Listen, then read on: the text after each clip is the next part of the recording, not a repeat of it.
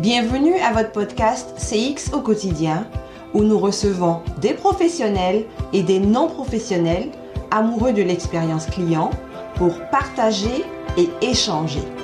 Mon nom est Julie Tano Lawson, je suis votre animatrice et je vous souhaite une très belle écoute. Bonjour et bienvenue à ce nouvel épisode de CX au quotidien. Aujourd'hui, comme d'habitude, on reçoit encore un expert, une experte cette fois-ci. Je vous présente donc Bérangère Roux. Bonjour Bérangère. Bonjour Julie. Comment tu vas? Très bien, merci. Et toi? Ça va très bien. Alors, Bérangère, je merci de donner l'opportunité de, de m'exprimer sur le sujet. Ah ben, merci à toi justement de partager ton expertise avec nous, avec euh, toutes les personnes qui nous écoutent aujourd'hui. Euh, je vais te laisser dans un premier temps te présenter. D'accord?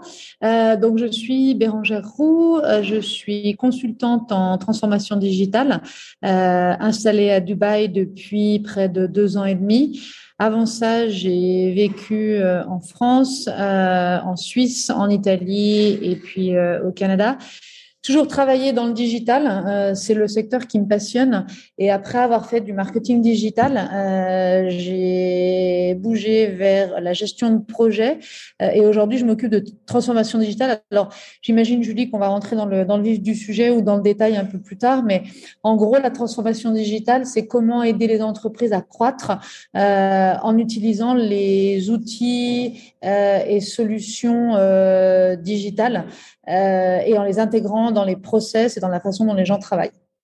D'accord. Bah, tu es déjà dans le vif du sujet. Alors, je, je, comprends la définition que tu viens de donner, mais si tu veux entrer un peu plus en détail dedans, ce serait quoi, par exemple, euh, une transformation digitale type qu'une entreprise pourrait faire et pourquoi ce serait intéressant pour une entreprise d'aller vers cette transformation digitale-là? Alors, avant de répondre à ta question, euh, Julie, je pense que euh, il est important de préciser la différence entre digitalisation et transformation digitale. On entend euh, ces termes euh, à droite et à gauche, euh, un peu des buzzwords. la digitalisation, c'est en fait quand une entreprise implémente des solutions digitales dans son entreprise.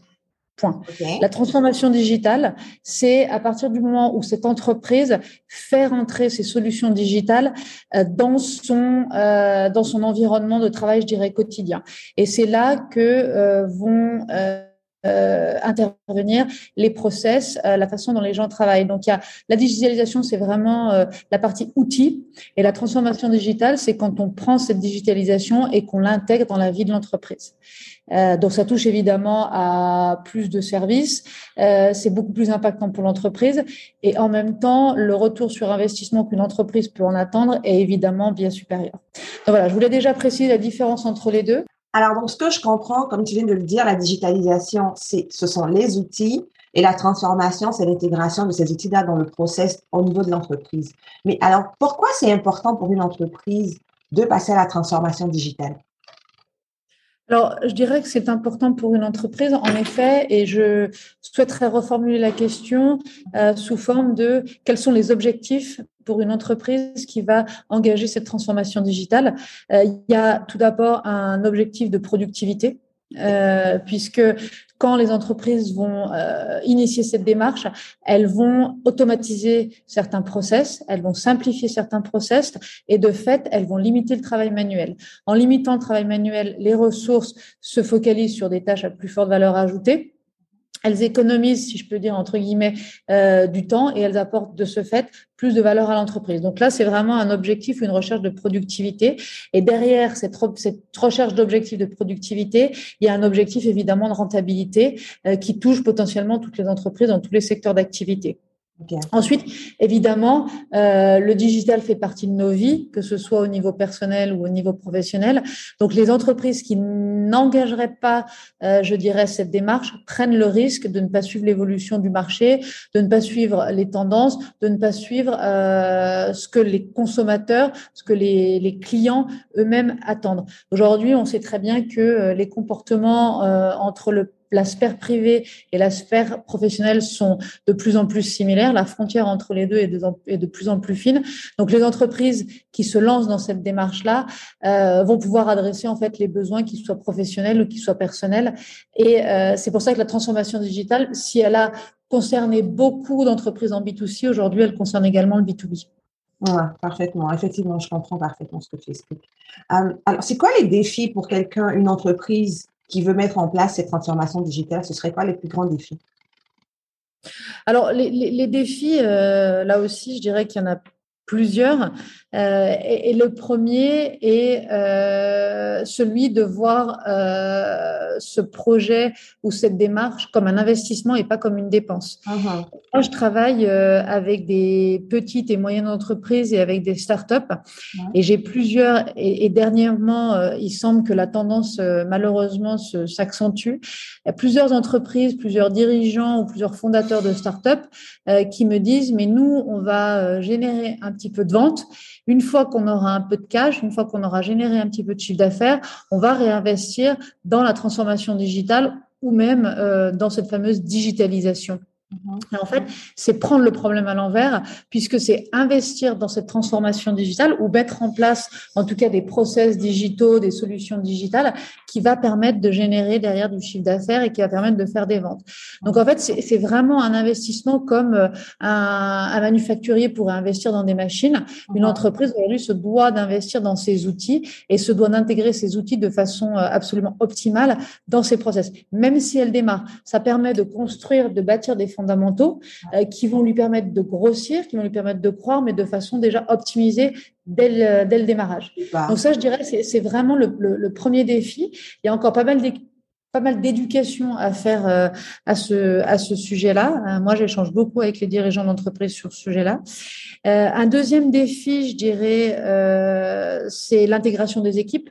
Euh, on sait que l'humain, par défaut, n'aime pas le changement. Donc, lui dire, euh, par exemple, euh, dire par exemple à une équipe commerciale, vous allez passer d'un suivi de vos clients ou de vos prospects sur un fichier Excel à un CRM, ça va être vu potentiellement comme de la surveillance ou entre guillemets comme du flicage. Donc, c'est comment intégrer les équipes en amont du projet et tout au long du projet pour qu'une fois que le projet est déployé, euh, il soit parfaitement adopté par l'ensemble des équipes. Et ça, ça ne fonctionne que, évidemment, si le top management, si la direction d'entreprise est impliquée. Donc, il y a un vrai facteur humain qui est à prendre en compte parce que, encore une fois, on n'est pas juste dans la mise en place d'outils, mais on est dans euh, comment utiliser ces outils au bénéfice du travail des différents collaborateurs. Euh, et puis, et puis si je peux, euh, si je peux mentionner évidemment un troisième, euh, un troisième défi, un troisième challenge, c'est la notion budgétaire évidemment. les entreprises aujourd'hui, en tout cas pas toutes, ne voient ça comme une priorité. Euh, et si elles ont, euh, on est en fin d'année euh, et, probablement dans la période ou dans la fin de la période budgétaire, mhm. c'est un vrai challenge de faire comprendre aux entreprises que cette partie-là doit être intégrée au budget. Il y a toujours d'autres dépenses, mais comme je le disais, c'est plus un investissement qu'une dépense.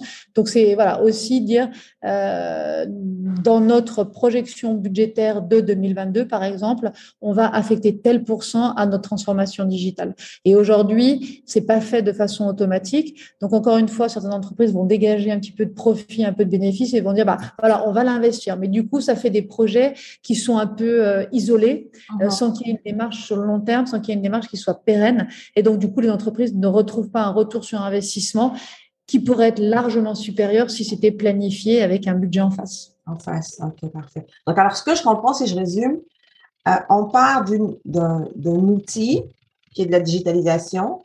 On travaille l'intégration de cette digitalisation-là en entreprise et ça demande de l'investissement, de la volonté, de, s'assurer qu'on maîtrise bien les besoins de l'entreprise avant de lancer ces produits-là, donc les produits qu'on va utiliser, les outils qu'on va utiliser.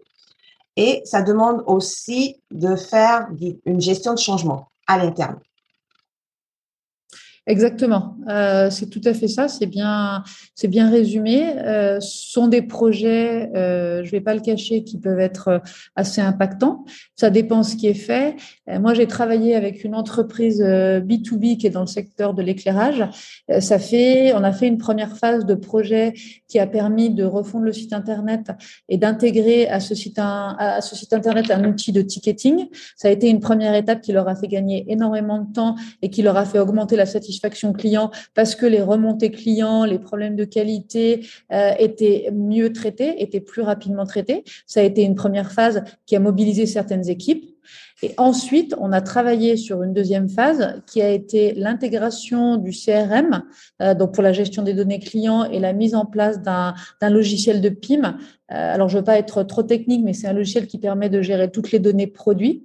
Euh, et ça, on l'a fait dans une deuxième phase avec des équipes différentes qui étaient mobilisées donc c'est vrai que c'est impactant. Ça touche pas simplement les directions marketing, ça touche pas uniquement la direction générale de l'entreprise. En général, de nombreux services sont impliqués euh, et c'est pour ça qu'effectivement il y a une gestion du changement, que les, choses doivent être mises en place au rythme de l'entreprise. Euh, elles doivent être pensées en amont. Euh, il y a souvent un, projet démarre souvent avec une phase d'audit, évidemment, euh, pour bien comprendre ce qui se passe euh, et, ce qui permet aussi de définir les objectifs. Mais effectivement, Julie, tu as raison, les équipes sont mobilisées et donc il y a un vrai impact pour l'entreprise pendant le déploiement du projet. Mais je, rassure ceux qui nous écoutent aujourd'hui pour aller vers du mieux, évidemment. ok, bien sûr, d'accord. C'est vrai que euh, avec la crise, avec la Covid, on a vraiment beaucoup entendu parler de digitalisation et puis on s'est retrouvé avec quasiment toutes les entreprises qui se sont dit, OK, on va tous en e-commerce et qui considéraient ça comme, OK, on est en train de faire de la digitalisation, de la transformation digitale parce qu'on a tous créé un site e-commerce. Mais c'est pas juste ça, là, la digitalisation. C'est beaucoup plus profond d'après ce que tu expliques. C'est beaucoup plus profond et ça demande vraiment une, une, une vision à long terme. Exactement. Et, et, et, et, pour revenir sur ton point de, d'entreprises euh, de petite, moyenne ou grande taille même euh, qui ont lancé des sites e-commerce euh, pendant la pendant la pandémie. effectivement, aujourd'hui, il est facile de faire un site e-commerce avec un, un, Shopify ou un Wix. tout le monde peut presque créer son son propre site. Maintenant, après, il y a beaucoup de déceptions, beaucoup de frustrations parce que ces entreprises ou ces entrepreneurs, on va dire, se lancent là-dedans euh, mais que les résultats sont pas à la hauteur en fait de leurs espérances, tout simplement parce que euh, il n'y a pas de stratégie, il n'y a pas de réflexion qui sont menées en avant. Il y a énormément de sites euh, aujourd'hui qui sont disponibles, de sites e-commerce, et il y a une concurrence qui est accrue justement parce que de nombreux entrepreneurs se sont lancés là-dedans. Mais c'est vrai que ne pas anticiper, euh, ne pas réfléchir aux besoins en amont, c'est un peu, euh, c'est un peu comme mettre le toit d'une maison avant, avant d'avoir mis les fondations. Donc euh, c'est vrai que ça, ça nécessite un travail à faire en amont. Alors soit, soit c'est fait en interne, hein, soit après les entreprises font appel à des consultants, mais en tout cas moi, j'essaie d'évangéliser et, et, de vraiment éduquer là-dessus. Non, ne faites pas pour faire, mhm. euh, réfléchissez à ce que vous allez faire et quels sont vos avantages concurrentiels, comment vous pouvez mettre en, mettre en avant vos bénéfices à vous par rapport à une concurrence qui est assez forte. Et finalement, tout le monde a accès aujourd'hui à l'information. Mais encore une fois, ne pas se limiter à je vais faire mon e-shop. Euh, parce que là, on est sur la digitalisation, justement, on n'est pas sur la transformation digitale. La, la, transformation digitale, ce serait de dire, bah voilà, comment j'anticipe peut-être le besoin d'un CRM demain, comment j'anticipe peut-être la mise en place d'un logiciel de marketing automation qui va me permettre de communiquer avec mes clients. Voilà, c'est prendre en fait la big picture euh, et voir comment ça peut s'organiser. Après, avec avec différentes phases, des priorités évidemment, et tout ça s'implémente avec la croissance de l'entreprise. Exactement. Ce sont des projets en général qui sont qui sont plutôt longs. Euh, euh, la transformation digitale n'est ni la, ni la digitalisation ni le marketing digital et, et part d'un besoin. Donc, il faut d'abord s'assurer de, faut s'assurer de, comprendre les besoins pour l'entreprise elle-même, au niveau des employés aussi, et au niveau aussi des clients, pour savoir si les produits justement qu'on va mettre en place, ben, vont concorder avec les besoins qui sont qui, sont qui Tout à fait. Tout à fait. Mais quel produit je vais pouvoir vendre sur mon site e-commerce? Mais comment je m'assure que ces produits seront livrés à temps seront disponibles à tout moment, que les moyens de paiement euh, seront optimisés et multiples. Euh, et tout ça, c'est pas simplement une interface euh, e-commerce qui permet de faire ça. En tout cas, pas si on a des ambitions importantes avec un développement de chiffre d'affaires. C'est toujours aussi enrichissant de parler avec avec toi. Est-ce que tu as un conseil en particulier pour, par exemple, toutes ces petites entreprises, parce que oui, les grandes entreprises, c'est plus facile, mais pour les entreprises un peu plus petites qui, qui, qui se lancent ou qui veulent se lancer en transformation digitale, ou qui ont déjà commencé en se disant que le e-commerce, par exemple, c'était, mon Dieu, la solution, et puis qui se retrouvent aujourd'hui avec ce problème-là. ce serait quoi les prochaines phases qu'elle devrait faire? C'est quoi, c'est quoi les réflexions qu'elle devrait avoir pour justement s'en aller réellement vers, vers de la vraie transformation digitale? Alors, euh, pour, répondre à la première partie de la question, euh, quel, quel, conseil euh, je peux donner en toute humilité évidemment, euh, c'est d'y croire déjà et de se dire que justement la transformation digitale n'est pas réservée uniquement aux grosses entreprises ou aux multinationales. Aujourd'hui, il y a des outils qui sont pas forcément euh, très onéreux. Euh, un CRM aujourd'hui euh, peut être mis en place même avec Salesforce, avec des modules très limités. Donc, c'est des budgets qui peuvent être accessibles même aux petites et moyennes entreprises. donc, je dirais première chose, c'est d'y croire. ça, c'est le premier conseil que je peux donner. Et après moi, je dirais de, définir des priorités et encore une fois de travailler par phase. Rome ne s'est pas construite en un jour, comme on dit. Euh, on peut tout à fait euh, euh, commencer petit, mais en amont, réfléchir aux objectifs finaux où est-ce que je veux aller à la fin. Après, évidemment, j'y vais pas à pas, mais quel est mon objectif final et comment je vais atteindre cet objectif-là. Donc, c'est vraiment construire un plan, construire une roadmap, et après, les priorités, elles vont se définir d'elles-mêmes. Mais c'est voilà, comment anticiper les choses et ne pas euh, et ne pas faire parce que le concurrent direct ou indirect a fait quelque chose et que oh là là, je suis en retard. S'il lui a fait ça, alors je me dois de faire ça aussi. Donc, c'est qui je suis, quel est mon ADN, quels sont mes process aujourd'hui, euh, quelles sont mes ressources, qui sont mes employés et qu'est-ce que je peux faire, qu'est-ce que je peux mettre aujourd'hui en place pour que tout ça s'orchestre correctement. Donc, c'est vraiment prendre le, le, une vision tout à fait globale ouais. et, et, encore une fois, ne pas penser outil. L'outil est simplement le support. Ce qui compte sont les process et la façon dont les gens travaillent. Les outils, ils se mettront en place d'eux-mêmes. Alors, Bérangère, si je te demande, est-ce que tu as des exemples d'opportunités en, transformation digitale? Est-ce que tu en as que tu peux nous, fournir? Alors, j'ai donné un exemple rapide tout à l'heure avec cette entreprise le secteur du luminaire, mhm. euh, avec euh, une partie CRM et euh, outils de ticketing et PIM. je peux vous donner deux autres exemples. Un étant euh, une, une, organisation qui est spécialisée dans l'éducation, euh, où là on a en fait refondu tout le site internet, alors la partie visible des utilisateurs, mais aussi euh, le back-end. Et euh, au-delà d'avoir simplement un site vitrine, on a intégré un module de réservation de cours euh, pour que l'expérience client soit transparente en fait pour l'utilisateur et qu'il n'ait et qu'il qu'il puisse réserver des cours ou des activités en très peu de euh, et ça, ça a été, euh, c'est passé par la, connexion du site web avec une application métier tierce. Donc ça, c'est le premier exemple que je peux donner. Et le deuxième, c'est une entreprise euh, avec laquelle j'ai travaillé qui est dans le secteur de, des arts de la table. Euh, donc tout ce qui est kitchenware. Euh, on est parti en fait de presque rien. On a construit le site e-commerce. Alors il y avait un petit site vitrine, mais du coup on est parti sur le développement euh, d'un site e-commerce. Et en fait, ce site e-commerce est venu s'interfacer pour une meilleure gestion des flux, pour une meilleure gestion des produits, pour une meilleure gestion des clients, est venu s'interfacer donc avec à la fois un CRM. Mm-hmm est venu s'interfacer avec euh, l'ERP de l'entreprise et est venu s'interfacer également avec euh, le logisticien le logiciel de traitement des commandes logisticien. Aucune commande n'était traitée en interne et manuellement. Les commandes qui étaient passées sur le site e-commerce étaient envoyées en automatique et en temps réel par l'intermédiaire d'une passerelle euh, sur le système d'information du logisticien qui, lui, gérait les envois euh, et ce qui permettait, là aussi, d'optimiser l'expérience client parce que les commandes étaient traitées très rapidement, elles étaient envoyées très rapidement et on sait très bien que le délai de livraison est un des facteurs clés de succès d'une d'une vente e-commerce. Donc voilà, les deux exemples que je peux mentionner. Il y en a d'autres, euh, mais c'est vrai que dans beaucoup de cas, dans beaucoup de, de projets de transformation digitale, le CRM revient. Euh, c'est là où les entreprises montrent le plus de maturité. Et après, il y a des ERP et il peut y avoir, dans certains cas, quand il y a des gros catalogues produits, il peut y avoir des, euh, des, des, outils de PIM qui permettent de gérer les données produits. Je dirais que c'est le CRM qui est, la, qui est le, le numéro un. En plus, le CRM, ça permet d'avoir une base de données clients aussi, beaucoup plus actualisée, de pouvoir centraliser beaucoup d'informations pour le reste de l'entreprise aussi. Tout à fait. Ça permet de centraliser les informations, de l'optimiser. Et au-delà de ça, euh, qui, est, qui, est, déjà un grand pas pour de nombreuses entreprises parce que du coup, elles ont des informations clients qui sont pérennes et qui sont stables. Et ça permet en fait d'engager la communication avec ses clients. À partir d'un CRM, on va définir des segments de clientèle.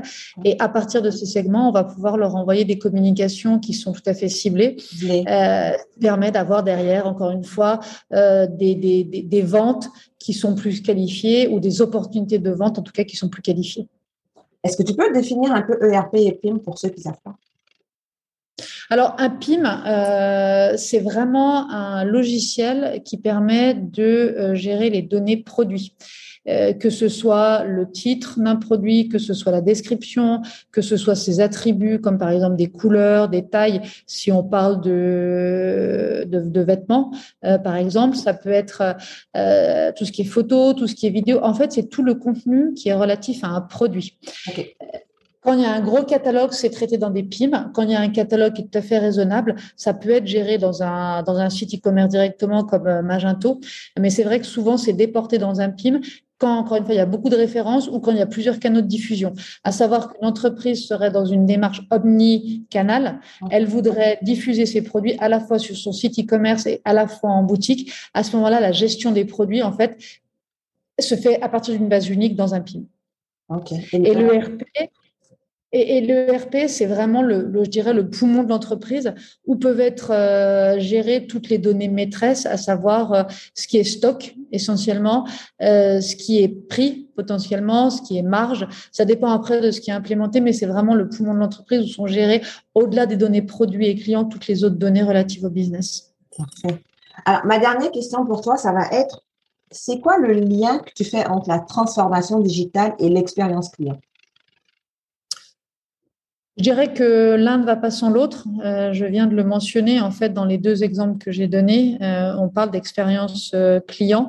Il n'y a pas de transformation digitale s'il n'y a pas de recherche d'optimisation de la relation client. Les entreprises ne font pas de la transformation digitale pour faire de la transformation digitale. Elles le font pour mieux servir leurs clients en, bout de, en bout de course. Euh, donc, je dirais que la transformation digitale est vraiment là pour servir cette expérience client et faire que la satisfaction client est optimisée. C'est vraiment l'objectif ultime. Ok. L'objectif de départ, en fait, si tu veux. Pardon? C'est l'objectif de départ, en fait. C'est de là que, de là que part l'entreprise et ensuite elle détermine comment elle va faire ça. Tout à fait. Parfait. Et euh, si quelqu'un veut te contacter, comment est-ce qu'ils peuvent te rejoindre? Pour aller un peu plus loin, pour poser des questions, pour, euh, Alors, je dirais que le plus simple moyen, c'est de me contacter euh, à travers LinkedIn. Uh-huh. de m'envoyer un message sur LinkedIn et après, je suis tout à fait favorable à un échange sur Zoom ou de quelle manière que ce soit. Mais voilà, je dirais LinkedIn, c'est le plus simple. OK, parfait. Donc, euh, LinkedIn, Bérangère Roux, de toute façon, lorsqu'on va faire nos publications, euh, ce sera mentionné euh, le lien LinkedIn pour avoir accès à, toi. Alors, je te remercie, Bérangère, parce que sérieusement, l'information était super pertinente pour nous, même pour moi, je veux dire, parce que ce n'est pas ma spécialité en tant que telle. merci à vous tous qui nous avez écoutés aujourd'hui. Puis, c'est avec plaisir qu'on se revoit dans deux semaines.